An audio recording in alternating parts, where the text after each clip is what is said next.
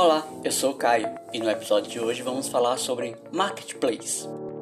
O Marketplace é um modelo de negócio que surgiu no Brasil em 2012 também é conhecido como uma espécie de shopping center virtual. É considerado vantajoso para o consumidor, visto que reúne diversas marcas e lojas em um só lugar. Facilita a procura pelo melhor produto e o melhor preço. Diversas empresas mundialmente conhecidas participam desse modelo de mercado. Dentre elas temos a Americanas, Shoptime, Walmart, Mercado Livre, OLX, entre outras.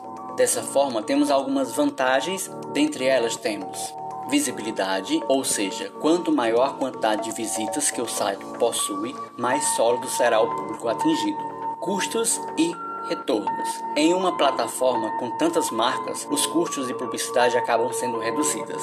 Aumento das vendas. Os maiores marketplaces brasileiros possuem uma audiência elevada, agregando em média 40 milhões de potenciais compradores, o que significa que ao trabalhar com essa plataforma, você amplia a possibilidade de novos clientes realmente interessados no seu produto. SEO seu produto aparecerá em um site muito bem indexado e, consequentemente, terá uma referência para sua loja nele.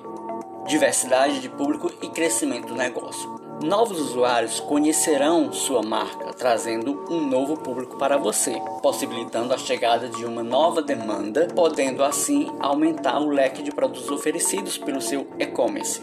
Desvantagens: Dependência. Isso acontece porque, se um marketplace decidir encerrar suas atividades, todas as marcas envolvidas no sistema de marketplace perderão seu canal de venda.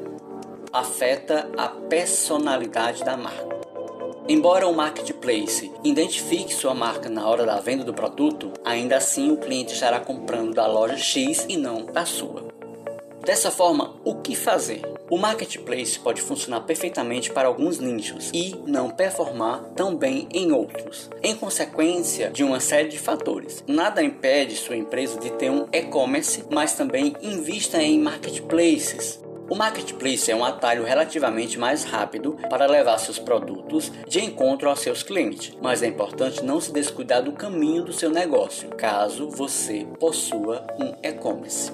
Se gostou desse podcast, acesse o nosso blog administraçãoconexãocafé.blogspot.com. Lá você vai encontrar mais informações sobre o tema. Tivemos como referência a Revista Brasileira de Administração. Nos siga no Instagram, arroba Conexão com Café e até o próximo podcast.